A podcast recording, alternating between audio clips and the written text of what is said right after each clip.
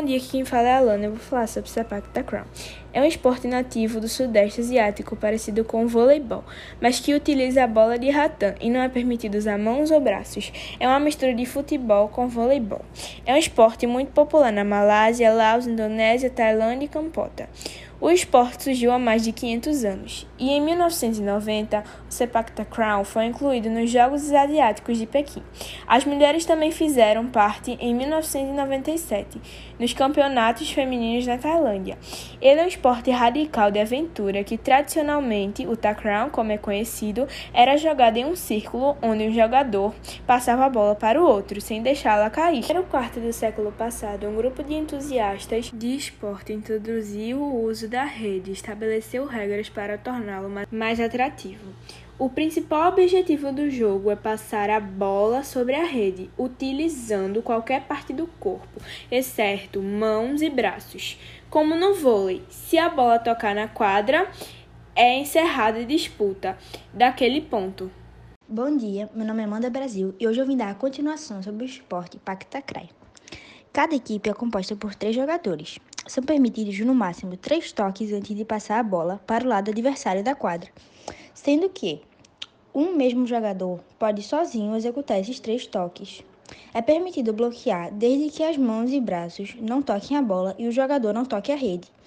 A quadra tem 13,40 metros de comprimento por 6,10 metros de largura e a rede possui 1,55 metros de altura, dividindo a quadra em seu comprimento, em duas metades iguais. Os postes usados para erguer a rede do jogo possuem 1,55 metros de altura, entre aspas, 1,45 metros para a modalidade feminina.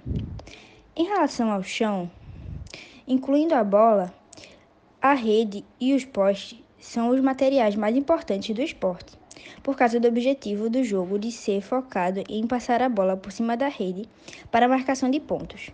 Uma partida de tacral consiste em dois sets que são disputados até 21 pontos.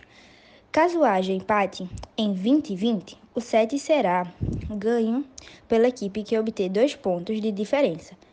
E no caso de haver empate, em um set haverá um terceiro set chamado de tie, tie break. É disputado para decidir o vencedor. Este terceiro set, ao contrário dos dois primeiros, é disputado somente até 15 pontos são considerados falta quando? Primeira coisa. Qualquer um dos jogadores internos levanta o pé, pisa no quarto de círculo ou linha central, ou cruza ou toca a rede enquanto a bola está sendo lançada para o serviço. 2. O servidor ainda, ainda não estiver na posição pronta após a, após a regra de 15 segundos pela segunda vez. Terceiro, durante a execução do serviço, o não chute do jogador o pé sendo levantado do chão antes do contato do pé de chute com a bola ou o pé de apoio pise completamente para fora do círculo de serviço.